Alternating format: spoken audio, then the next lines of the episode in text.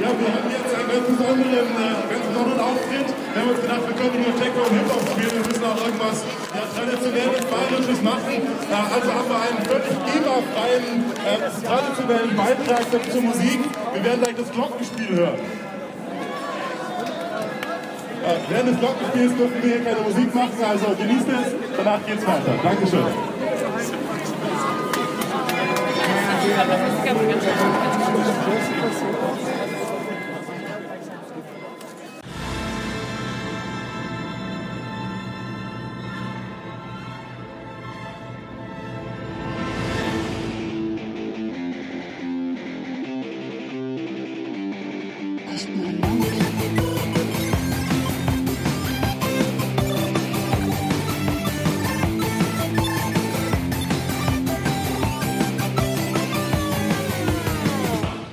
Herzlich willkommen hier auf Loder München 92.4. Wir haben den 10. April. Es ist das Chaos Radio München wieder mal an der Reihe. Und auch heute nicht aus der Gravelotte Straße, sondern so wie schon letztes Mal aus dem Chaos Radio Temporär Radiostudio in der Hessstraße 90. Wir haben ein gut gefülltes Studio heute. Ich bin nicht allein. Nein, mir gegenüber sitzt der Andi. Genau, wie immer sozusagen. Aber wir sind diesmal immer noch nicht ganz allein. Wir haben noch mehr Leute dabei. Nämlich heute auch noch mit dabei ist Black. Hallo Black. Hallo. Und Black, wen hast du uns denn mitgebracht? Ja, den Lalua Kai, den habe ich zufällig am Marienplatz getroffen. Und äh, Ja, dazu nachher mehr sozusagen. genau.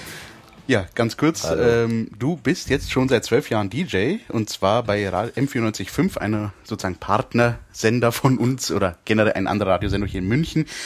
Du hast eine eigene Sendung dort. Ja, also die zwölf Jahre, das ist für die, was äh, M495 betrifft. Wobei am Anfang es nannte sich Störfunk. Sonst DJ bin ich seit äh, ungefähr 20 Jahren. Wunderbar. Gut, darüber werden wir jetzt seit heute allerdings nicht so viel reden, äh, was du sozusagen in deiner sonstigen Freizeit machst, in Anführungszeichen. Wer dich allerdings hören möchte, wir geben es gleich vorweg raus. Äh, alle zwei Wochen immer samstags bist, kann man dich hören auf der 94.5. Genau. Aber unser Thema heute hat ja eigentlich mit was ganz anderem zu tun. Genau, und das hat uns Black mitgebracht. Und äh, ja, wir haben uns heute auf dem Marienplatz getroffen, zufällig, ähm, und äh, haben da ein bisschen, da war so eine Veranstaltung, so eine kleine Demo äh, stehend und äh, ja, da hast du auch ein bisschen mitgeschnitten. Ja, das tue ich gleich mal rein. Einen Moment.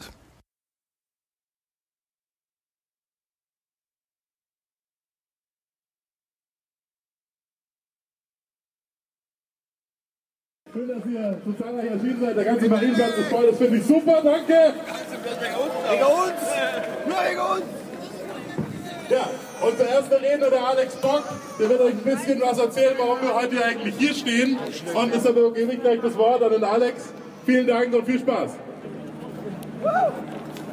Verwertungsgesellschaften sind wichtiger denn je, gerade wenn wir in die Zukunft blicken. Eine Zukunft, in der kulturelle Schöpfungen mehr als je zuvor im Netz um Aufmerksamkeit buhlen. Wenn Musik größtenteils per Internet zirkuliert, brauchen wir mehr denn je ein System, bei dem wir Urheber direkt honorieren können. Musik ist uns etwas wert und Urheber möchten wir entlohnen, denn ihre Werke begleiten unser Leben, begeistern uns und inspirieren uns. Doch wir haben für Musik nur einen einzigen monopolistischen Dinosaurier, der selbstvergessen dem Feudalismus frönt. Die GEMA produziert sowohl vorne wie hinten nur Ungerechtigkeit. Bei Künstlern und Konsumenten gleichermaßen. Gerade mal ein Zwanzigstel der GEMA-Mitglieder, die sogenannten ordentlichen Mitglieder, bestimmen darüber, wie die Tantiemen aller Urheber ausgeschüttet werden. Diese, gerade mal 3000 Mitglieder, bestimmen zusammen mit den Vorstandsgremien alle Tarife und Satzungsfragen. Sie bestimmen zum Beispiel im eigenen Interesse, dass sogenannte Standardwerke, Gassenhauer von Leuten wie Dieter Bohlen oder Ralf Siegel, auf Kosten von kleineren Bands mit mehr Geldern ausgeschüttet werden und dadurch kleinen Urhebern und Bands zum Nachteil werden. Dieses Verteilungssystem der Ungerechtigkeit sorgte in den letzten zwei Jahrzehnten dafür, dass die meisten Einnahmen aus Nischendiskus, von Festivals und auch von Lehrmedien wie CD-Rollingen, Festplatten, USB-Sticks und auch Handys direkt an die, mehrheitlich an die Inhaber, Inhaber der Rechte dieser Standardwerke flossen. Das Verteilungssystem wird von Urhebern, Politikern und Verbänden seit Einführung in den 90ern auf das heftigste kritisiert. Die sogenannten ordentlichen Mitglieder der GEMA dagegen, die oberen 5%, rechtfertigen aber ihre Verteilungsgerechtigkeit mit dem Argument, dass diejenigen, die am meisten verdienen, auch über die Ausrichtung der GEMA bestimmen sollten. Manche nennen das kriminellen Raubtierkapitalismus. Ich glaube, man sollte es musikalische Apartheid nennen.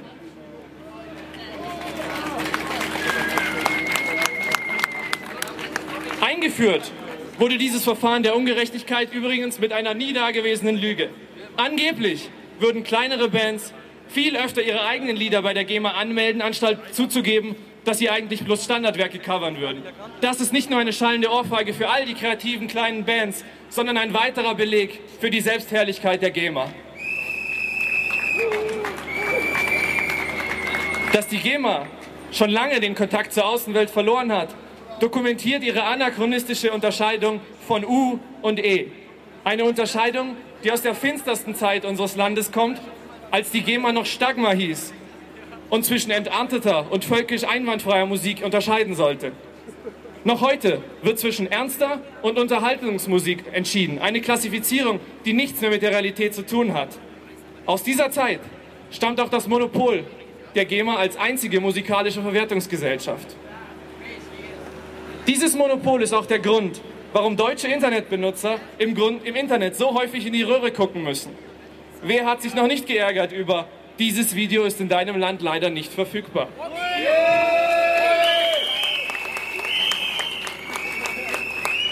Irgendwie haben es die Verwertungsgesellschaften in Frankreich, in Großbritannien, in der Schweiz, ja eigentlich überall es geschafft, sich mit YouTube und Co. zu einigen. Nur bei uns irgendwie nicht. Dabei hat die GEMA jahrzehntelang durch geschickte Lobbyarbeit verhindern können, dass sich eine weitere Verwertungsgesellschaft neben ihr etablieren konnte. Dadurch wäre ja die so ertragreiche GEMA-Vermutung verloren gegangen. Die Vermutung ist schuld daran, dass Diskotheken, die vielleicht nur wenige Songs von GEMA-Mitgliedern spielen, trotzdem den vollen Betrag bezahlen müssen. Dieser Lobbyarbeit ist auch geschuldet, dass unzählige Petitionen gegen das Unrechtssystem der GEMA lange verschleppt wurden und zu nichts geworden sind.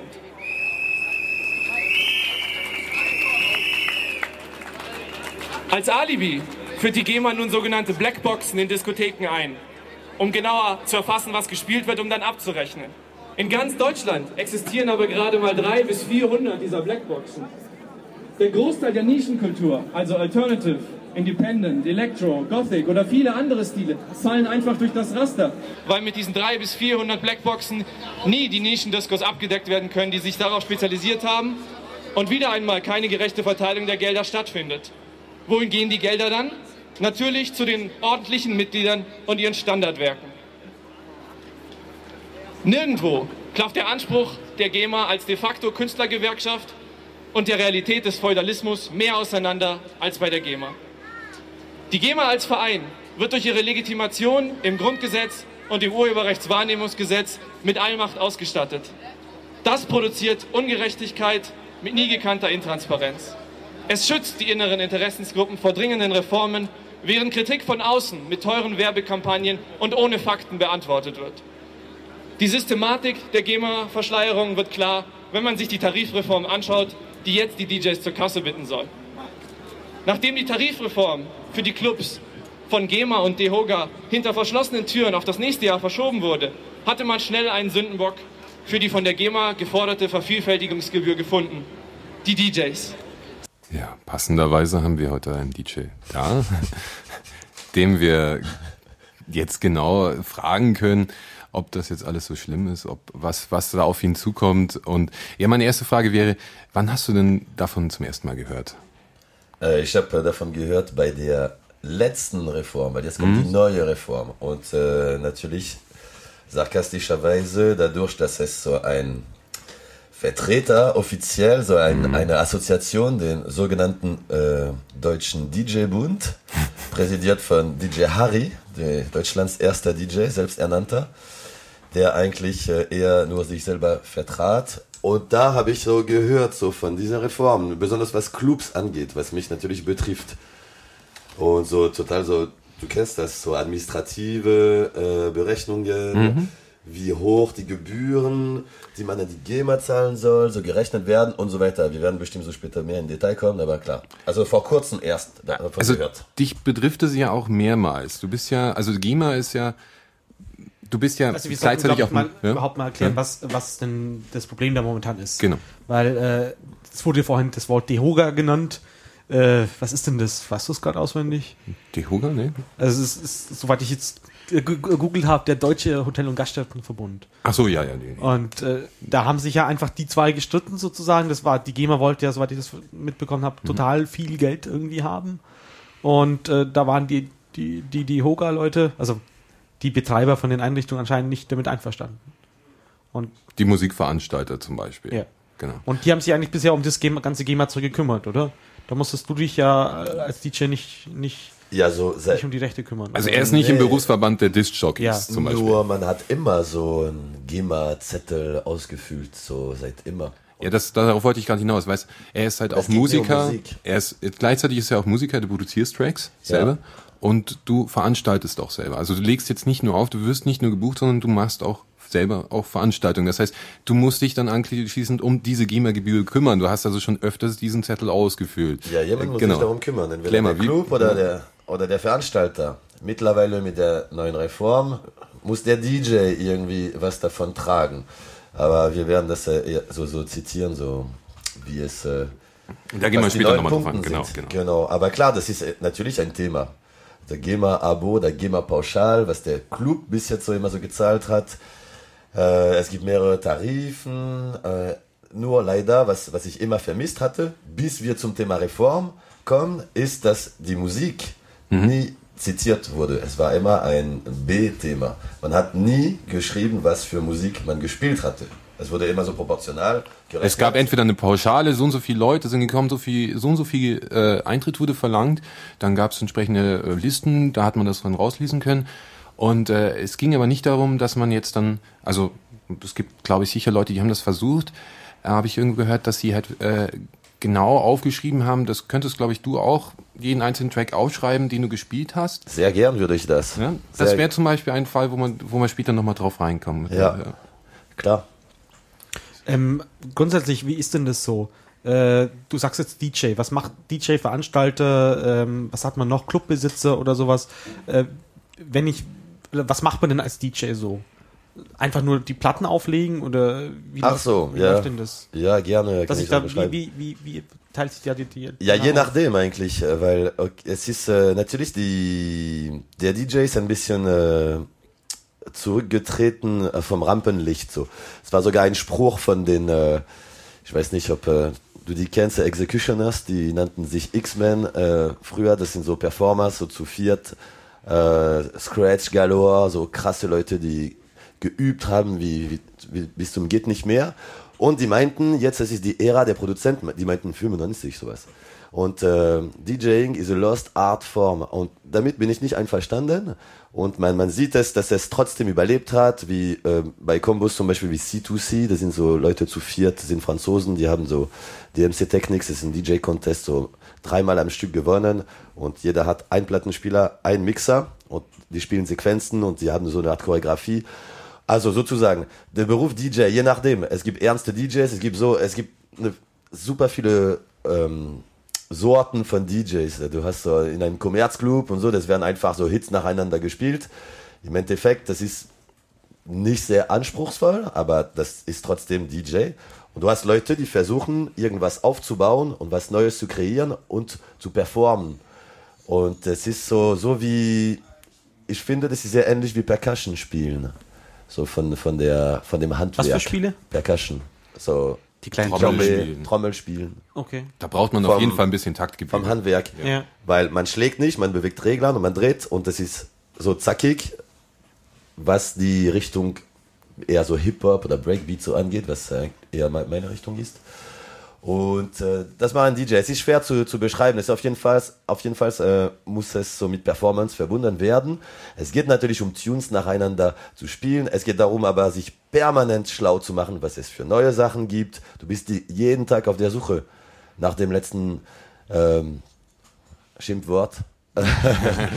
und Problem, ist- du musst so wirklich so aufmerksam bleiben und es ist echt so eine Lebensaufgabe. Ja. Ja, wie, viel, wie viel Zeit verbringst du denn da pro Woche damit, irgendwie neue Tracks zu suchen oder äh, alte Tracks wieder auszugraben? Ja, einige Stunden, auf jeden Fall. Und seit äh, vielen Jahren. Aber das macht man gerne, weil natürlich Es ist halt es einfach das Hobby sozusagen, oder? es ist mehr als Hobby. Okay. Es ist, äh, aber da, davon äh, kann man nicht leben oder Ja. schwer. Man kann überleben eventuell und die wenigsten können davon leben und das sind nicht unbedingt die Besten.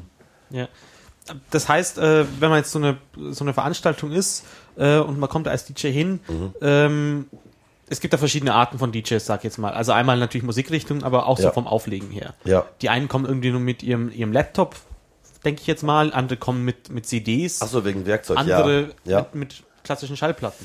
Ja, genau, das ist auch ähm, ein wichtiges Thema, was diese GEMA-Reform angeht. Klar, äh, es gibt verschiedene Wege, so vom Werkzeug her äh, für einen DJ aufzulegen. Aber das sozusagen. bringt er auch immer alles mit, oder? Also dann bringt er seine eigene CD-Player oder seine eigenen Abspielgeräte mit, oder? Ah, das ist Also es, es Ja, gibt ja. schon Diskotheken, wo sie die CDs in Schubladen schon Ja. vor Ort haben, aber das ist dann sind wir echt so jenseits von was man so ernsthaft so DJ nennt. Ja, aber nennt. Das aber, heißt, wenn, wenn du als, DJ da hinkommst, dann hast du ja eigentlich gar kein, gar kein, äh, also wenn du findest dich ja in der Sammlung, die, die, die ja der Club dann hat, ja gar nicht zurecht, oder? Äh, nee, äh, aber genau, das sind echt zwei verschiedene Welten. Okay. Also was mich betrifft, ich bin noch so alte Schule, weil ich schleppe immer noch Vinyl mit. Ja. Ich kaufe Vinyl. Er kommt mit einem kleinen Kofferchen immer zur Party. Ja, es wiegt verdammt viel. Äh, ich Hast du dann, komm, alle deine Platten dabei oder kommst du schon mit deiner Playlist sozusagen? ja, ich komme mit einer Playlist, ich komme nicht mit 3000 Platten. Ja. Das wäre schon aufwendig. Man Wobei, muss dazu sagen, er, du, er ist Perfektionist, also Ja. er, er weiß ganz genau, auf die Sekunde genau, welcher Track jetzt als nächstes kommt und also der, der kann dir die. Playlist vorsagen. Ja, und genau. Ja, das ist meistens sind sie sogar geordnet. Aber es gibt ver- verschiedene, es gibt verschiedene äh, Werkzeuge vielleicht äh, für unsere Zuhörer. Und zwar es gibt okay, Vinyl, wie früher, wie auch immer. Es gibt auch äh, CDs, weil es gibt so sehr moderne CD-Spieler, wo du mit einem drehenden Pad so alles kontrollieren kannst, sogar scratchen und es ist relativ gut simuliert mittlerweile. Es gibt auch Laptops. Du kannst sogar Dateien, da geht es ums Runterladen. Du kannst sogar deine Dateien mit einem herkömmlichen Vinyl auf einen Plattenspieler mit einem sogenannten Timecode. Mechanisch wird die Datei, die ab, sich abspielt, in deinem Laptop so kontrolliert. Das heißt, du hast die ganze Zeit dieselbe Platte auf dem, äh, auf dem äh, Genau. Spieler und steuerst halt nur mit damit halt dann die Abspielung Genau. auf dem Rechner. Du steuerst. Du könntest sogar Ja. mit einem CD-Spieler auch die Datei steuern. Aber und da sind wir bei den Dateien. Und das ist natürlich ein Knackpunkt, was äh, beim Thema GEMA-Reform so, so geht. Die Dateien, weil ein Vinyl, es ist klar, es ist ein Objekt, es ist zum Anfassen da. Das ist das Original, es ist nicht zu bestreiten. Aber eine Datei, man kauft es. Es gibt so Shops online, man lädt das runter in verschiedenen Formaten, entweder MP3 oder Wave oder FLAC oder wie auch immer. Und äh, das ist legal, das ist ein bisschen überteuert, wenn du mich fragst, so, wenn man so drei Euro für eine Datei, ich meine, es ist, es ist nichts zum Anfassen und es ist, Aber da wären wir gleich bei dem interessanten Ja. Punkt. Wenn ich jetzt mir irgendwo als, äh, ich sag jetzt mal Consumer, irgendwo eine MP3 oder ein Lied herunterlade, Mhm. ist der erste Ansprechpartner wahrscheinlich der Download-Shop meines geringsten Misstrauens, wo ich vielleicht noch mein Handy noch vielleicht her habe, damit das auch schön synchronisiert wird, wo dann irgendwie die Datei halt irgendwie, sagen wir mal, 99 Cent dafür kostet. Du jetzt als DJ, Mhm. kann ich mir vorstellen, wirst wahrscheinlich woanders einkaufen müssen, oder? Damit du auch entsprechende Rechte dafür bekommst. Oder kannst du da auch ganz im normalen, da wo ich sag jetzt mal jedermann einkaufen geht, die CDs und beziehungsweise die Downloads dir holen? also bei, den- bei den Online-Shops, es, es ist zum Teil äh, genauso wie den, äh, bei den herkömmlichen Shops so, äh, bei, bei dem Plattenladen, man geht hin und der Plattenladen im Endeffekt macht dir so eine Pre-Selection. Der bestellt etwas, weil es gibt alles und nichts auf Erde, besonders seit der Datei-Ära. Jeder kann in seinem Schlafzimmer produzieren, äh, sich so irgendwas runterladen so, und irgendwie so ein Pseudo-Beat machen und man kann versuchen, das zu verkaufen. Und das ist schon cool, dass, äh, und es gibt Shop-Betreiber, auch online, und die machen ja eine Pre-Selection. Und dann hast du, okay, die Neuigkeiten der Woche, du hast 200 Stück Sachen, kannst du hören und kannst du runterladen. Und dann musst du einfach entscheiden, was ist dein Lieblingsshop und so weiter. Aber es ist ein bisschen so wie, wie früher im echten Leben in der Stadt. Äh, und, aber es geht um, um Dateien und so. Es geht auch um, äh, um Vinyl, kann man auch online bestellen. Ist genau dasselbe. Und du könntest nicht so dir alles, was es neu auf der Welt gibt, zum Beispiel bei, ich weiß nicht, ob man das zitieren kann, so Beatport ist so sehr berühmt. Und auf Beatport hast du viel zu viel. Du kannst dich nicht schlau machen. Du kannst recherchieren nach etwas Bestimmtem, aber du kannst nicht alles hören, weil es Das ist, ist, das ist eine Internetseite, auf der Musik gesammelt wird, oder? es ist so, so, ein, so ein Shop zum Dateien Okay. kaufen. Und aber da jetzt hast auch du, für, für Leute, die dann das auch wirklich aufführen möchten, oder? Ja, es ist so ein herkömmlicher Shop, nur es ist viel zu viel dabei. Zum Beispiel, du könntest nicht so zufällig dir Sachen anhören, weil du hast 99,99 Prozent äh, zum, zum Wegwerfen. Ja. Weil du brauchst immer noch so ein Shop. Äh, Ja, oder ein. DJ, der einem das aussucht. Ja, genau. ich brauche jemanden, der mir eine Du bist- Vorauswahl macht. Man könnte ja auch sagen, der DJ ist in gewissermaßen, da kam vorhin jemand hat das gesagt, eigentlich sollte man den DJs 13 Cent pro Song zahlen dafür, dass sie das den öffentlich, äh, also öffentlich aufspielen, dafür, dass sie Werbung machen. Stimmst du damit überein? So? Äh, ja, also bei 13 Cent pro Song, das äh, wird ziemlich mies. So Ja, das, Abends. die Taxi ist nicht, Taxi ist nicht bezahlt wahrscheinlich dann, ja. Nee, ich glaube nicht. ja, stimmt, ja, weil genau bei dieser Reform jetzt äh, fallen ein paar Sachen auf den DJ zu, was ziemlich ungerecht ist. Genau, dann steigen wir doch gleich am besten vielleicht Ja. da dabei ein. Ähm, wir hatten es ja vorhin schon gerade in dem äh, Ausschnitt gehört, den du, den wir dann vorhin abgespielt haben. Äh, die GEMA hat äh, unter anderem jetzt hat sich äh, ja überlegt, dass man doch äh, den die DJs einer neuen Reform unterwerfen möge. Die wurde ja, oder sagen wir mal, das Thema ist jetzt halt hier nicht ganz neu. Das ist, kocht ja schon einige Wochen oder sogar fast einen Monat da irgendwie durch die Welt und wurde auch zigmal geändert, nachdem man gemerkt hat, der Protest wurde zu groß. Ursprünglich stand ja mal im Raum, dass man pro Datei äh, 13 Cent bezahlen soll oder 15 Cent sogar. Ich dachte eigentlich, dass das wäre durch und so weiter und habe jetzt erst erfahren, dass sie, dass sich dann doch noch irgendwie gesagt haben, ja nee, das lassen wir jetzt noch mal ein Jahr so und machen irgendwas anderes. Genau, es wurde beschlossen ursprünglich, dass irgendwie jeder DJ pro kopierter Datei, egal woher und egal wohin, erstmal seine 13 bis 15 Cent da bezahlen muss. Und dann, wenn irgendwie die Laptop-Platte oder der Laptop kaputt geht und man noch ein Backup davon machen will, wieder diese 13 Cent bezahlt. Ja, aber das ist ja das, was jetzt ist, oder? Ja, da gibt's also Es gibt grundsätzlich genau. Also es gibt äh, grundsätzlich heißt es halt jetzt ja 13 Cent pro Song, der aber also quasi als Lizenzierung dafür, dass man den aufführt. Ne? Also der DJ brennt sich eine CD, hat da so und so viel Tracks drauf, zahlt so und so viel für so und so viel Tracks halt dann 13 Cent und äh, dann darf er die abspielen, so quasi. Ja? Also vorher haben die DJs eben nichts gezahlt und jetzt ist es halt so, dass die, also muss da ein bisschen weiter Ja, ausholen. vorher haben halt ja, die, genau. die, die Veranstalter dafür gezahlt und da, dadurch hat Ja, er die halt zahlen ja immer noch. Aber es ist jetzt, es, es ist, warte, Das heißt, das ist ein zusätzliches Ding, was jetzt die DJs noch zahlen müssen. das, da muss man ein bisschen zurückgehen. Also Okay. es geht, äh, geht um die ähm, Reform von 2013, die ja 2012 angekündigt wurde. Und dort hieß es halt einfach, ähm, man ändert jetzt grundsätzlich die, die ähm, Einteilungen. Also vorher gab es elf Einteilungen von Musikarten, jetzt gibt es nur noch zwei. Und äh, gleichzeitig ist es so, also man hat das schon immer gehabt, dass man ähm, pro Quadratmeter zahlen muss, nicht pro Leute, die in, zum Club kommen, zur Veranstaltung. Und dass man pro ähm, Eintritt zahlen muss, also mal 5 Euro, ob man auf 7 Euro verlangt, jedes Mal muss man mehr zahlen. Und man sollte, da haben sich die ganzen Leute drüber aufgeregt, Red ruhig weiter. da haben sich die Leute eben drüber aufgeregt, dass es eben so ist, dass man eben noch gleichzeitig für die Zeit zahlen muss. Also das heißt, wenn man, also die GEMA haben halt vorgegeben, ein Clubabend dauert ungefähr fünf Stunden. Und wenn man dann noch drei Stunden dranhängt, dann zahlt man nochmal 50 Prozent zusätzlich. Ja? Und wenn man dann nochmal drei Stunden also haben möchte, so ein Clubabend kann mal zwölf Stunden dauern, oder? Ja. Es kann auf jeden Fall mehr als fünf Stunden dauern. Fünf, es ist äh, sehr kurz. Genau, und da sind alle dann natürlich amok gelaufen und haben gesagt, ja, das ist ja dann für, für so 10, 12 Stunden müssen wir ja dann 150 Prozent des eigentlichen GEMA-Betrages dann zahlen. Und dann haben die eben die Musikveranstalter, die DJs und die GEMA sich dann an einen Tisch gesetzt, nachdem auch die Regierung sich dann eingemischt hat. Also es gab dann ein paar Wirtschaftsminister, die haben sich da auch nochmal mit denen unterhalten. Die GEMA ist ja in gewissermaßen eigentlich auch ein von Staat legitimierter Verein. Also ähm, hat so einen Staatsauftrag in gewissermaßen, deswegen hat der Staat sich da auch ein bisschen eingemischt. Und es kam zu einer ganz neuen Reform. Da, also da, da kann ich unendlich aufholen. Das gab vor dieses Pro-Verfahren, jetzt wird Inga eingesetzt.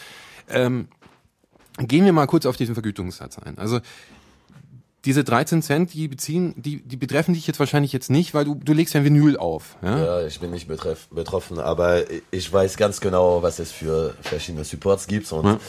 natürlich äh, interessiert mich äh, aus rein idealistisch gesehen, weil ich will mich äh, Ja, Teil diese, von dem Sachen. gewissermaßen kamen jetzt diese 13 Cent auch deswegen zustande, dass sie eben so viel Druck gemacht haben. Also nicht die DJs, sondern die, die Musikveranstalter. Ja. Und dann haben die, die GEMA gesagt, ja gut, dann, dann führen wir das halt mit den 13 Cent ein. gut, ihr zahlt ein bisschen 10% mehr, ja, aber dafür lassen wir diese Reform mit diesem aus 11 macht 2 und äh, die Zeit und sonst irgendwas. Es ist jetzt wieder alles beim Alten. Und für die DJs vor allem, sie müssen nicht jetzt schon sozusagen erstmal initial, um überhaupt einzusteigen mit der neuen Reform, direkt erstmal jeden Cent mit 13 Cent direkt äh, vergüten, sondern erst dann sozusagen, was ab dem Stichtag neu hinzukommt, dann eben nach dem neuen Tarif vergüten. Ja, also um die Umsetzung, da, da, oh, da können wir, also da können wir eigentlich nur rätseln. Also das ist, das hieß ab 1.4., ähm, wurdest du angeschrieben? Ähm, irgendwie als DJ? Äh, Gibt es überhaupt so ein Verzeichnis, wo, wo alle DJs drin sind oder so? Bitte? Gibt es so ein Verzeichnis, wo alle DJs aufgelistet sind? Wahrscheinlich auch nicht, oder? So wie der, der deutsche DJ-Bund, so? Nee, keine gibt's Ahnung. nicht, weil das ist ja echt so. In, in deinem Die Leute sind so Passwort ja auch unterschiedlich. nicht drinstehen DJ oder sowas. Du bist Nee, eigentlich, äh, weil dann muss ich in Detail kommen und sagen, ja, aber ich meine es ernst und übe wie Ja, Sau seit so und so vielen ist- Jahren. Weil es gibt DJ und DJ. Das bedeutet, das ist auch ein Unwort zum Teil Ja. geworden. Es ist eben kein geschützter Begriff. Es ist Genau. genauso, als Ja. wenn du sagst, ich bin Journalist, ja. Journalist kann sich jeder nennen, Genau. der halt einfach nur der Meinung ist, ich mache jetzt irgendwas. Radio. Halt Oder. Grafikdesigner. Also Insofern, wir sind so. ganz tolle Journalisten hier alle. Voll. Nein, nein, nein, wir, wir haben ja keinen journalistischen Anspruch. Stimmt. Stimmt, stimmt. Wir machen das ja nur zum Spaß. Ja, aber unabhängig davon, äh, du hast es vorhin erwähnt gehabt, Black, ähm, eben als es darum ging, okay, da müssen wir mal was anderes machen, dann haben sich die GEMA und die DJs und so weiter dann an einen Tisch gesetzt. Eher die Musikveranstalter. Das war eben so meine Frage, auch die ich jetzt gerne an den DJ gerichtet hätte.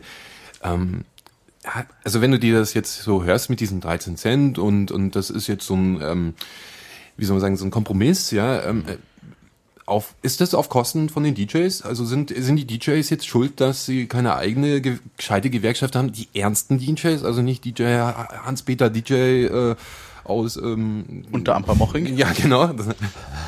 Also erstmals äh, rein prinzipiell, das ist völlig normal, dass irgendwo äh, Geld von einer Unterhaltungsveranstaltung, äh, wie auch immer man das so administrativ nennt, so, äh, dass, äh, dass Gelder rausspringen für die Künstler, die die Tunes komponiert haben, die abgespielt worden sind. Nur, das ist der erste Haken und der größte Haken bei der GEMA, dass man äh, überhaupt nicht erwähnt, was gespielt wurde. Oder Genau. zumindest, zumindest so ein paar Kästchen abzuhacken. Man würde so abhacken, heute war eher so äh, Trash Metal oder heute war eher Drum and Bass oder es war Deep House oder was weiß ich. Und da würden proportional die Chartbreaker des, der Unterschiene, Deep House, Death Metal, so die Gelder kriegen und nicht Modern Talking. Ja, es, es wird also überhaupt nicht unterschieden. Wie wird das denn dann überhaupt festgelegt, wer, wer, wer gerade in Mode ist? Ja, das ist. Erzähl, erzähl. Ja, also es gibt die Standardwerke laut GEMA und da zählen halt, wie soll man sagen, Komponisten, Komponisten, Künstler. Also Moment, müssen wir noch mal aus, weiter ausholen. Also es gibt es gibt verschiedene Mitgliedschaften bei der GEMA. Die GEMA hat ungefähr 50.000 Mitglieder, aber davon sind nur 3.000 ordentliche Mitglieder. Der Begriff ist sogar erstmals Ordentlich. Gold wert. Also ist ordentliche einfach, Es Mitglieder. gibt verschiedene Mitgliederstufen und das eine heißt halt ordentlich, warum auch immer. Ja, ich suche Die mal den- Das ist wohl auch ein Begriff aus dem hab- Vereinsrecht, äh, Ja. weil die GEMA ist ja trotz allem Schnickschnack immer noch tatsächlich ein Verein. Genau. Nach Vereins. Oh Ich, ich versuche mal, also, ja, um durch die GEMA vertreten zu werden, müssen Urheber, also Komponisten, Komponisten und Textdichter und so weiter Mitglied werden und mit der GEMA einen Berechtigungsvertrag abschließen, der die Übertragung der Rechteverwertung für das Gesamtrepertoire des betreffenden Urhebers auf die GEMA umfasst. Zu beantragende Vollmitgliedschaft sind nach fünf Jahren außerordentlicher Mitgliedschaft unter Voraussetzung eines bestimmten Mindest-GEMA-Ausschüttungsbetrages berechtigt. Bis dahin gehören sie zur Statusgruppe der außerordentlichen Mitglieder mit eingeschränkten und häufig prozentual geringen Ausschüttungsbezügen.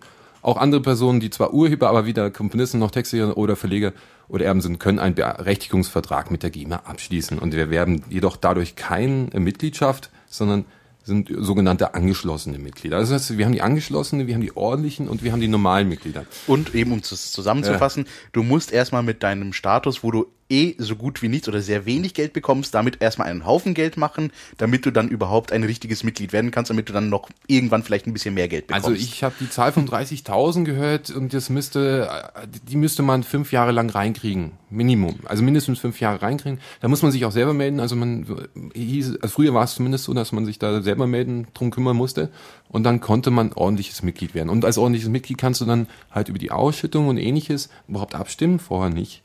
Und ähm, ja, das hat halt so, das hat halt, halt einfach zur Folge, dass diese Gruppen halt ähm, auch dafür gesorgt haben, dass sie halt mehr Geld kriegen, weil sie halt auch behaupten, dass sie öfters gespielt werden. Das ist eben das Problem, was ihr vorhin angesprochen habt. Es, ist, es wird nicht genau getrackt, ähm, also nachvollzogen, wer jetzt überhaupt abgespielt wurde, sondern sie sagen, oh, das ist Unterhaltungsmusik, das ist ja, also Also ich meine, da muss, können wir uns ich Anführungszeichen auch mal selbst an die Nase fassen. Ich meine, wir zum Beispiel jetzt hier Radio Lora, wir sind ein Radiosender zum Beispiel, äh, wo wir nicht selbst in dem Fall die GEMA-Gebühren bezahlen, sondern das Ganze von der BLM, der Bayerischen Landesmedienanstalt, übernommen wird, weil wir ein Bürgerradio besonders sozial und hast du nicht gehört sind. Und gleichzeitig heißt da natürlich auch nicht von wegen, schreibt bitte ein Airlock mit, äh, was ihr da gespielt habt. Auch wenn das zugegebenermaßen jetzt wahrscheinlich recht oft eigentlich immer dieselbe Liste wäre, die dann rausgehen müsste.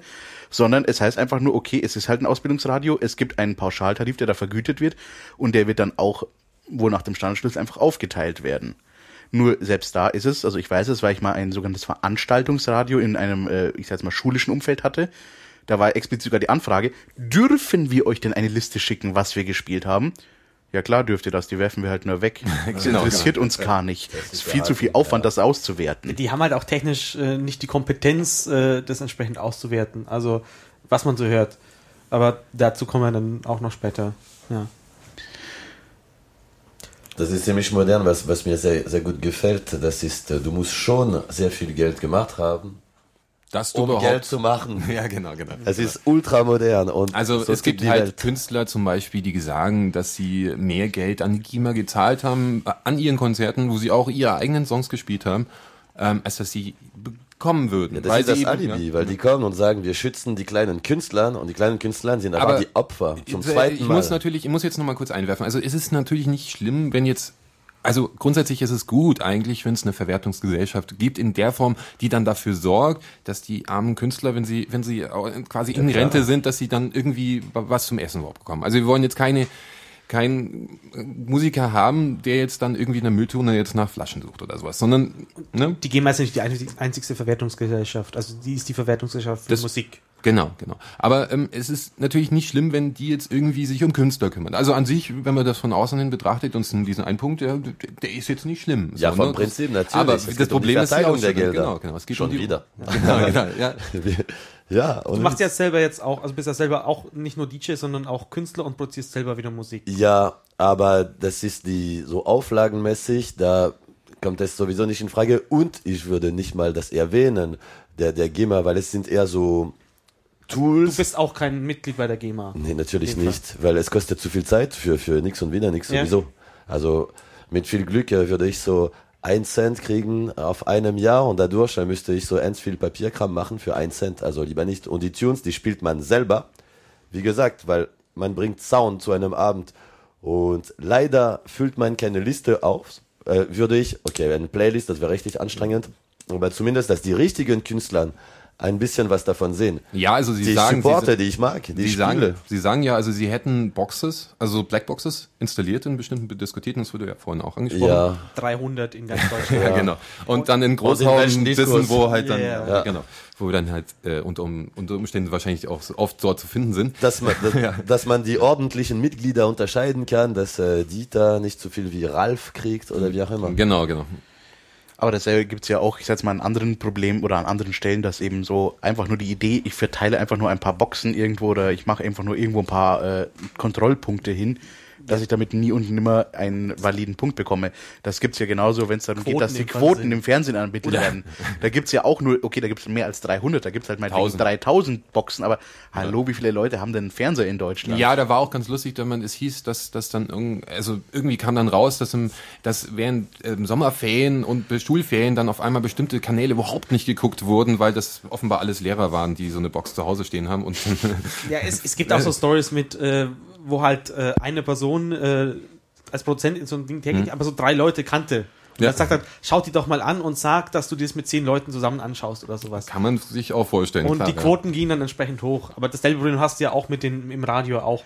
Ja, wobei es beim Radio tatsächlich, ja, ich sag, in Anführungszeichen können wir es uns noch einreden, dass wir da fairer sind, weil da gibt's keine Box, die das erfasst, sondern da werden mehr oder minder zufällig, es heißt offiziell ist es zufällig, ich kann es nicht nachkontrollieren, Leute Kontakte angerufen und dann gefragt, welche Radiosender fallen Ihnen denn ein, welche Radiosender haben Man Sie denn erkennt gehört? es daran, dass es in der Zeit ganz viele Gewinnspiele gibt. Genau, rufen Sie Das uns an, erinnern Sie sich, oder vielleicht, ich meine zum Beispiel der Bayerische Rundfunk, äh, das dritte Programm dort bei denen ist ganz groß dabei, die Leute dann auch mit äh, vor den Nachrichten, zwischen den Nachrichten, hinter den Nachrichten und zwischen dem Verkehr, im Verkehr und nach dem Verkehr darauf hinzuweisen. Achtung, aktuell sind Drücker, äh, nein, aktuell sind äh, welche von der Medienanalyse unterwegs. Bitte sagen Sie unbedingt, dass Sie Bayern 3 gehört haben. Verdammt, jetzt habe ich doch Ihren Namen gesagt. Ja, ist, Ich denke, das war eh ist sowieso eine besondere Schiene, die Leute, die akzeptieren, die Fragen zu beantworten. Und da schmeißt du erstmals alle, die, nee, kein Interesse. Und ich würde mich äh, wünschen, zu wissen, was sie für Radio hören, zum Beispiel die da, die die Ja, Fragen nicht beantworten. Ein anderer Punkt wäre jetzt auch so zum Beispiel, also du legst jetzt zwar jetzt mit Vinyl auf, jetzt, Ja. aber ähm, wenn ihr jetzt dann doch mal ein paar CDs und die, du willst jetzt nicht schleppen und sowas, Mhm. würdest du dir dann so eine Software installieren? Ah, Die, wo die GEMA nachguckt, welche, dass die Tracks, die du spielst, auch wirklich lizenziert die- sind, weil die Spionagesoftware. weil Die Frage, die ich mir Die- stelle, das wenn ich mir das jetzt anschaue, ja, du, du sprichst das an. Ja. Die Frage, die ich mir, die, die, die ich mir stelle, wenn ich mir die Reform anschaue, ja, wie wollen Sie diese 13 Cent denn von wem? Also so, die müssten dann ja, wie, wollen Sie machen das die das? Ja, wie wollen die das überhaupt überprüfen? Genau. Aktuell heißt es ja klar. noch, es läuft sozusagen erstmal auf Vertrauensbasis. Sag, mal, sag mal, wie oft du das kopiert hast. Äh, gar nicht. Ja. Äh, genauso, äh, und dann später halt eventuell mit einer Software. Aber ich meine, das, äh, ganz ehrlich, ich kann mir nicht vorstellen, dass das zumindest durchgeht. Ich meine schon allein der Gedanke, wir installieren irgendwo eine Software, die den Audio-Stream mitfiltert und dann irgendwie da äh, einen Fingerabdruck daraus generiert oder wie auch immer. Ganz ehrlich, Ja, da so bekommt doch das BKA einen feuchten Schlüpper, wenn er das hört. So eine Playlist generieren finde ich jetzt nicht so schlimm. Also, dass du halt vor allem, äh, es gibt ja Leute, die, die online alles, äh, die am Rechner halt alles machen, da fällt es, könntest du es ja mit hinten raus machen lassen. es ist ja eh schon die meiste, was so auf dem Markt als DJ-Software verkauft wird äh, oder beim Mediamarkt auf der Rumpelpyramide steht, die das tut, hat ja entsprechend schon äh, Exportlisten dafür, extra für solche Zwecke. Ja. Also ich denke, man könnte es irgendwie schon so technisch umsetzen. Also das müsste dann auch irgendwie auf Vertrauen äh, basen, aber dass, dass man halt wirklich solche Listen macht. Welchen Track hat man gespielt? Es ist besser als das, was jetzt, was, was jetzt die GEMA macht. Also ja, auf jeden Fall. Also auf jeden Fall fände ich es besser, wenn, wenn ich mir, wenn, wenn die GEMA mal eine Realität mitbekommen würde, was denn eigentlich in Wirklichkeit so gespielt wird. Aber das wäre sehr erwünscht. Das ist die Sache, was man gespielt hat, dass die richtigen Künstler die Gelder Genau. kriegen. Aber darum geht's nicht. Es ist dann ein, nur eine Anzahl und es wird dann ein Gebühr verlangt nach Anzahl und nicht nach Künstler. Ja. Weil am Ende kriegen nur die ordentliche, sogenannten, Ja. Mitglieder der GEMA. Und deswegen, es ist, es ist das Paradox und das ist die Hypokrisie. weil die behaupten genau das Gegenteil. gibt es ja auch Leute, die sagen, okay, mit der GEMA funktioniert das nicht. Das Mhm. ist einfach ein, ein viel zu großes, großer Tanker, den man nicht mehr um und, und da ist, läuft so viel schief und wir machen jetzt was eigenes. Ja, die Idee hatten schon mehrere, auch äh, aus dem Umfeld des Chaos Computer Clubs hat man da ja auch weiß schon gar öfters nicht, was wie weit gehört. das wirklich aus dem Umfeld ist, aber es gab beim letzten Kongress dann einen Vortrag ähm, mit dem Titel Der Mord fällt aus. Genau. Ähm, 29.3, Vortrag gibt es auch online. Und äh, da hat sich eine Initi- Initiative namens C3S vorgestellt. Äh, Cul- Cultural Com Commons Commun Collection Society Das probieren wir nochmal. Cultural Commons Collection Society, äh, das ist in dem Fall sogar eine europäische Verwertungsgesellschaft, die sich dann halt jetzt versuchen, äh, mit dem dann eine Konkurrenz zur GEMA aufmachen, zu machen. Oh, Und eben im Vergleich zur GEMA sind die eben nicht exklusiv. Das heißt, du kannst, wenn du bei, momentan bei der GEMA bist, kannst du ja wohl zum Beispiel auch keine Tracks unter Creative Commons Lizenz oder sowas. äh, Genau, releasen. das ist ein Punkt. Die GEMA hat aktuell ja neben der GEMA-Vermutung eben, dass einmal, wenn man einmal da angemeldet ist, alles zwingend unter der GEMA steht. Egal, ob man so einen Titel, wie es vorgeschrieben ist, nochmal explizit meldet oder auch nicht. Auch wenn man ihn nicht meldet, steht er trotzdem unter der GEMA. Du kannst nicht etwas unter der Creative Commons veröffentlichen. Wohingegen allerdings äh, die Kollegen der GEMA in Frankreich doch durchaus ein Stück weiter sind, da die sogar, ich glaube, es war zuerst nur ein Testlauf, aber mittlerweile ist es sogar ins reguläre äh, Programm übergegangen, dass die es auch mittlerweile anbieten, sogar, dass Künstler auch einzelne Tracks unter Creative Commons veröffentlichen können. Also dieses Exklusive hast du dann, was du hier in der Du hast GEMA weiterhin nicht so ein bisschen eine Exklusivität in dem Sinne von, du musst dich an diese Verwertungsgesellschaft binden und an keine andere. Ja, das ist ein wichtiger Punkt. Zum Beispiel muss man bei, wenn man bei der GEMA zum Beispiel einmal ist, dann bleiben die Rechte, die man der GEMA, also in der Zeit, wo man produziert hat, irgendwas, ne, ähm, bleibt es bei der GEMA, selbst wenn man danach austritt. Und äh, dann dauert es auch noch eine ewig lange Zeit, bis man dann halt so quasi wieder frei ist. Also die, die binden die Musiker schon sehr krass daran. Ich, ich weiß nicht, ob sie das jetzt auch irgendwie wann mal reformieren wollen, dass es einfach ist, da irgendwie mal nicht GEMA oder doch GEMA zu sein, ja, aber das Nur ist, in Deutschland hast du halt keine Alternative dazu, wenn du halt äh, rechtlich vertreten werden möchtest. Momentan noch. Momentan, ja. Bis das der Tod uns scheidet. Das haben die sich doch garantiert irgendwo abgeschaut. Naja, also diese C3S-Leute wollen jetzt zum nächstes Jahr Weihnachten rum äh, dann so mal ihre Plattform fertigstellen. Die sind halt gerade dabei, viel Software zu machen, weil du möchtest sowas nicht auf Papierformularen machen, wie es die GEMA momentan macht. Es gibt auch dieses eine tolle Lied, äh, das extra lang ist, äh, gegen die GEMA äh, mit äh, in Fettschrift und äh, Wenn wir nicht dafür GEMA zahlen müssten, äh, würden wir es jetzt gerne spielen. ja, also, Aber wir sind mal so frei, wir sagen zumindest den Titel. Äh, es ist von einer äh, Gruppe namens Eure Mütter. Und der Titel hat, oder das ist, äh, hat einen sehr schönen Titel. Der Typ, der bei der GEMA die Titel eintippt, ist ein ganz doller Penner. die Idee war eben, es ist extra lang das Lied, dadurch wird es im Katalog fett gedruckt, also fällt besonders heraus. Und vor allem, er muss jedes Mal das von Hand abgeben, aber, äh, eintippen, irgendein Mensch bei der GEMA, weil sie ihm das ja die Liste einreichen.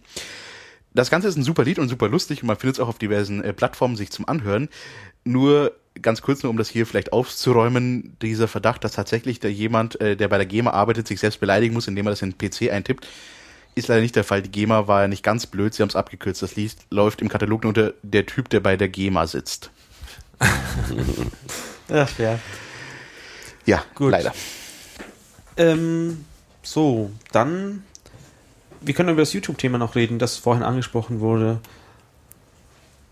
ja, hat sich da jemand informiert? Naja, also- Äh, ist, Natürlich. Nein, also natürlich, da, da hat man schon natürlich mitbekommen. Also dass diese, diese schönen, ähm, dieses Lied ist hier nicht verfügbar in deinem Land. Ähm, Mit dem schönen Smiley. also na, genau. grundsätzlich, ist halt, grundsätzlich ist halt so, ähm, YouTube, also wenn du bei YouTube was hochlädst, dann musst du dich eigentlich nicht um die Musikrechte kümmern, weil es YouTube bzw. halt Google für dich macht. ja, und YouTube Ja. sagt halt auch gleichzeitig, ja, das ist der User, der, der dafür verantwortlich. Ähm, der, wir Naja, sind ja nur eine Plattform, die den. Äh, Also, sie erkennen automatisch, was das für ein Musikstück ist und wenn du das dich als, als äh, Künstler für dieses Musikstück äh, registriert hast, kriegst du die Werbeeinnahmen davon. Also rein technisch gesehen ist ja YouTube eh auf dem Stand, wenn du etwas hochlädst, musst du eine Lizenz für das Ding auswählen. Und da gibt es nicht eine Lizenz, da gibt es nicht die Checkbox, ich verletze fremde Urheberrechte.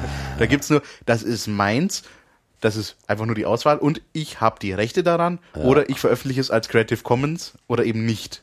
Es gibt diese Standard-YouTube-Lizenz. Genau, und diese da nur- Standard-YouTube-Lizenz sagt halt von wegen, ich darf das zumindest veröffentlichen irgendwie. Ich darf das Ich habe da irgendwie Rechte dann, ja. zu. Also dementsprechend, die wären auch schon doof, wenn sie die Checkbox hätten, ich veröffentliche, ich tue hier gerade fremden Content veröffentlichen und habe dafür keine Erlaubnis, dann dürfen sie es ja gar nicht abspielen. Ähm, Naja, sie, sie machen dieses Clearing halt automatisch. ja, nur das Clearing funktioniert ja. Ja, sie schützen schon die, die, die Leute davor, weil be- bevor sie sich strafbar machen, sperren sie es dann eben mit dieser, dieses Land könnte ist in ihrem Ja, da kann man auch äh, ganz nicht, viele- Dieses Land ist nicht äh, Dieses Land ist in dem sondern YouTube nicht natürlich. Da gab es auch ein paar Anfragen von der Bundesregierung zum Beispiel, dass bestimmte YouTube-Links gelöscht werden sollen und ähnliches. Da hat mal Google eine, eine schöne Statistik rausgegeben. Es Ja, handelt sich meistens um richtig großen Sachen, weil da fallen immer die, die Namen von den drei Labels. Ja, BMG oder sonst irgendwas. Universal, Time Warner und Sony BMG. Genau. Das war's. Es gibt nur drei Labels heutzutage. Eins, zwei, drei. Sehr egal. Bald gibt's nur noch eins, weil EMI wurde geschluckt. Es gab vier, jetzt sind, sind nur noch drei.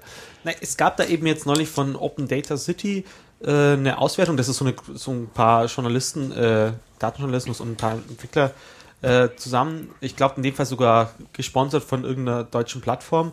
Aber da sieht man halt, dass also hat so ein, hat, hat die 100 besten äh, oder die, Die 100 beliebtesten YouTube, sondern es sind nicht 100, sind 1000 1000. beliebtesten. Äh, also haben sie jetzt als Ding ähm, äh, da drin. Und du siehst halt äh, schön, okay, welches ist verfügbar und welches ist nicht verfügbar. Und äh, gesperrt sind in Deutschland 61,5 Prozent.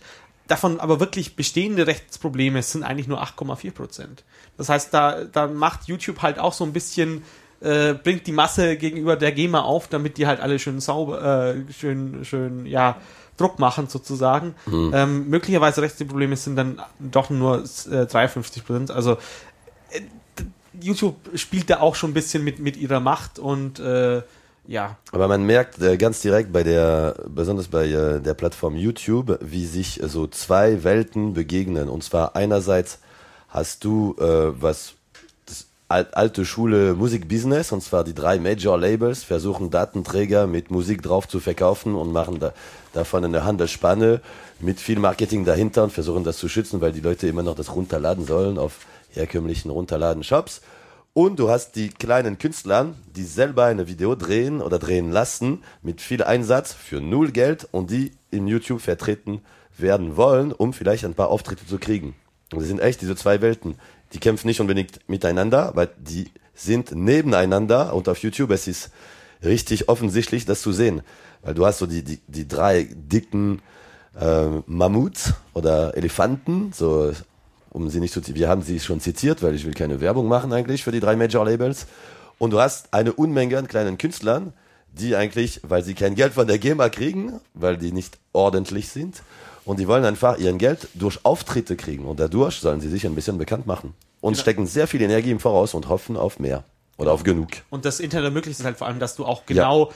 diese Nischen findest, dass du da gute Leute, äh, gute Musik findest, die dir auch selber gefällt, sozusagen. Äh, und das wäre halt vorher ohne da gar nicht, notwendig, äh, gar nicht möglich geworden. Ja. Äh, ich glaube, eine Plattform, die da in, in letzter Zeit auch ein bisschen mehr, äh, ja, zu diesem, wie finde ich Musik und äh, wenn ich selber Musik machen, ist dieses Soundcloud. Da hast du ja auch irgendwie einen Soundcloud. Account. Ja, klar, ich habe zwei sogar. Okay. Zwei gleich. Ja, weil äh, so ein Limit, du hast ein Limit. Also Soundcloud, also es gibt mehrere äh, Plattformen, wo man als äh, Künstler äh, seine Arbeit vorstellen kann. Ja. Egal was Früher es bedeutet. MySpace Dance. oder sowas. MySpace, MySpace äh, war ja für Soll's Musiker war interessant. Soll es immer noch geben. Also. Weil es war es, es war erfolgreich und äh, du hattest einen Player was es bei einem anderen berühmten äh, sozialen Netzwerk, der gerade ganz vorne Stasi-Book?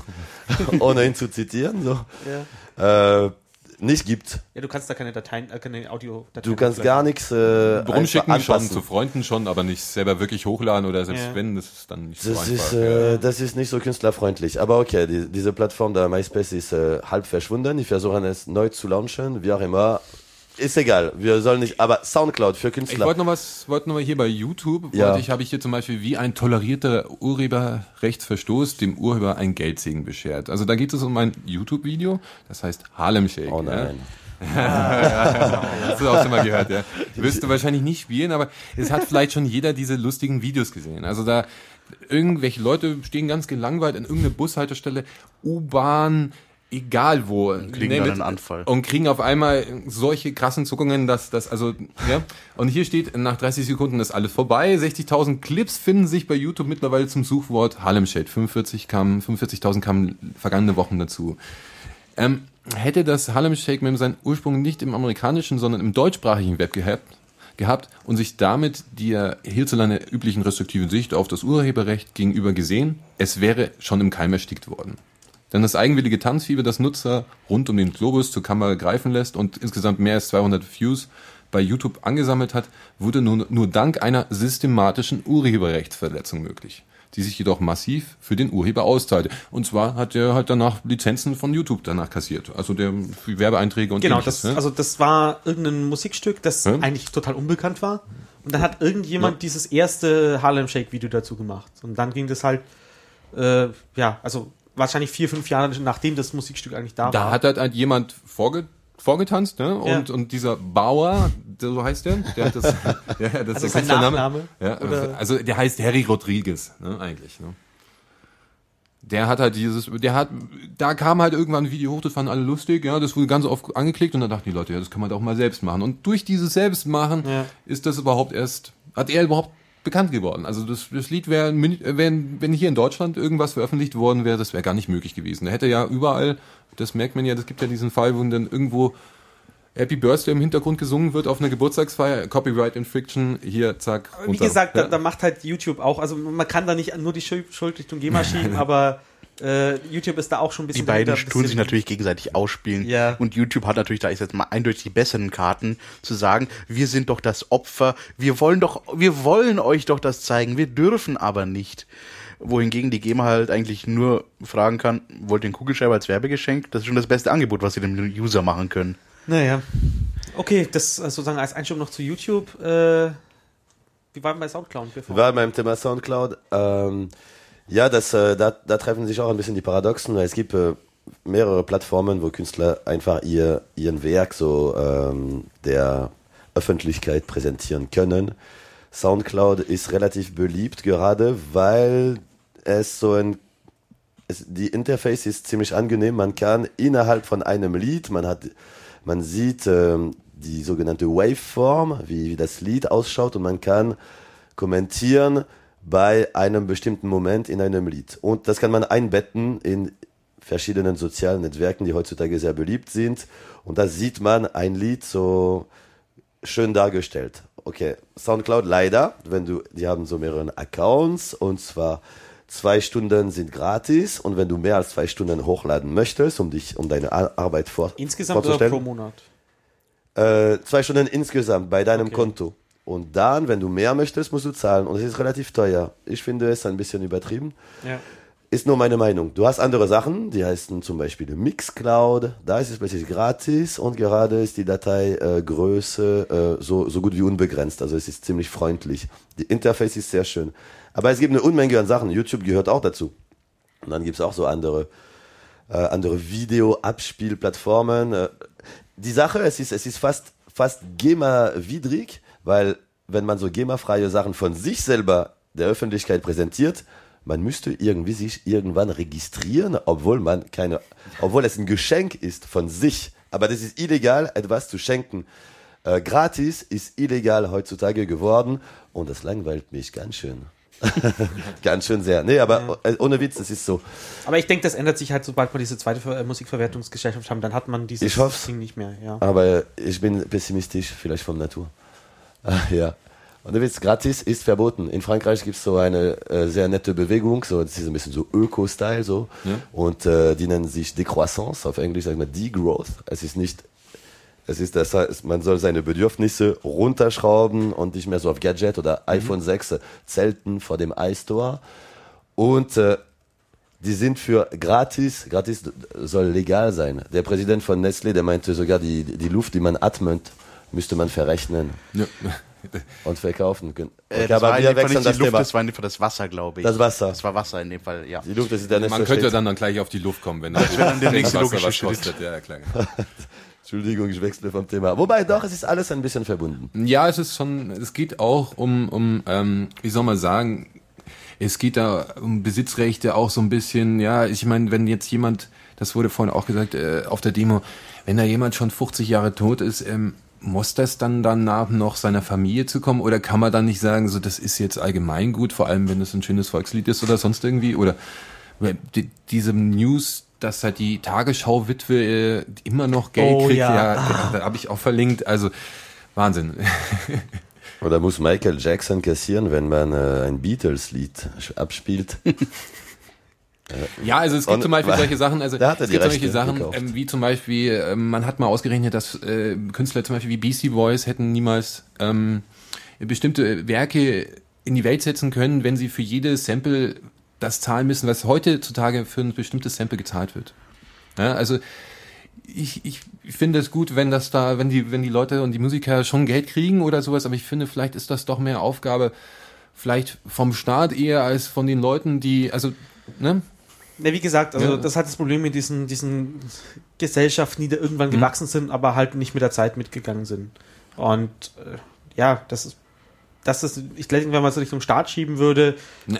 würde es viel schlimmer sein, als, als ist, wenn es ist so eine Nee, dass der sich drum kümmert, dass die Musiker. Musiker sein können und sich nicht gar nicht drum kümmern müssen, so gewissermaßen. Ähm, kommt jetzt, gibt's jetzt so eine Verwertungsgesellschaft, die jetzt hundertprozentig meine Rechte vertritt, sondern es ist Musik, die ist am Leben, die, die lebt davon, dass man teilt, dass man, dass man sie anderen Leuten vorspielt und so weiter. Und wenn man da zu viele Hürden schafft, dann finde ich, da, da, da verliert sich dann auch. Ja? Ja, es ist halt auch generell, dass halt die, die Nutzer beim Urheberrecht eigentlich keine Lobby haben. Das hast du auch bei, ja. bei Bildern oder sonst irgendwas. Das ist halt, du hast immer die, die Verlage, sind es bei den Büchern. Ja, Leistungsschutzrecht, äh, ähnliches, genau. Hast es aber auch bei den, äh, bei der Musik eben hast du auch die, die Labels, die dann halt mehr Dinge, und beim klassischen Urheberrecht, ja, Disney ist immer das beste Beispiel, mit dem das, das Urheberrecht äh, immer dann in Amerika verlängert wird, äh, sobald äh, die Mickey Maus Zeichnungen irgendwie auslaufen würden und es ist einfach. Äh, ja. Selbe Spiel ja auch, in dem Fall nicht nur Mickey Mouse, ja auch bei äh, den Donald Duck Dingern, wobei sie da wohl auch mal einmal nicht aufgepasst haben, ja, ja. weswegen jetzt genau ein ganz klar umrissener Teil von Zeichnungen tatsächlich in Comics jetzt wohl auch wirklich gemeinfrei geworden ist, wo sich wohl auch diverse Leute sehr in den Hintern gebissen haben, dass das jetzt so ist. Oh mein Gott. oh mein Gott, etwas weniger Profit für die Leute, schrecklich.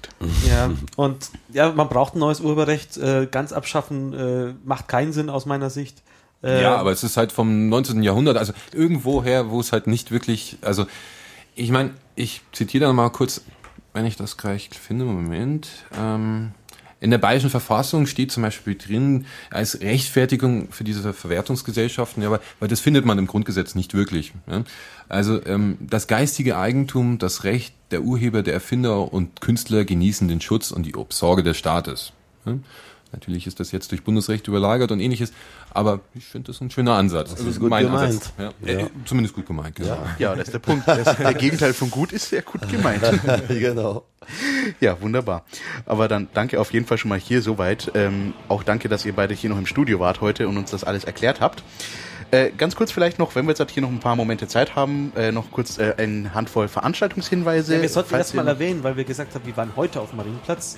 Äh, diese Sendung wurde am Samstag, den 6. April 20, 2013 äh, aufgezeichnet. Ach, Mensch, das hätten wir einfach mal probieren müssen, ob das jemandem auffällt. Das jemandem ja. auffällt genau.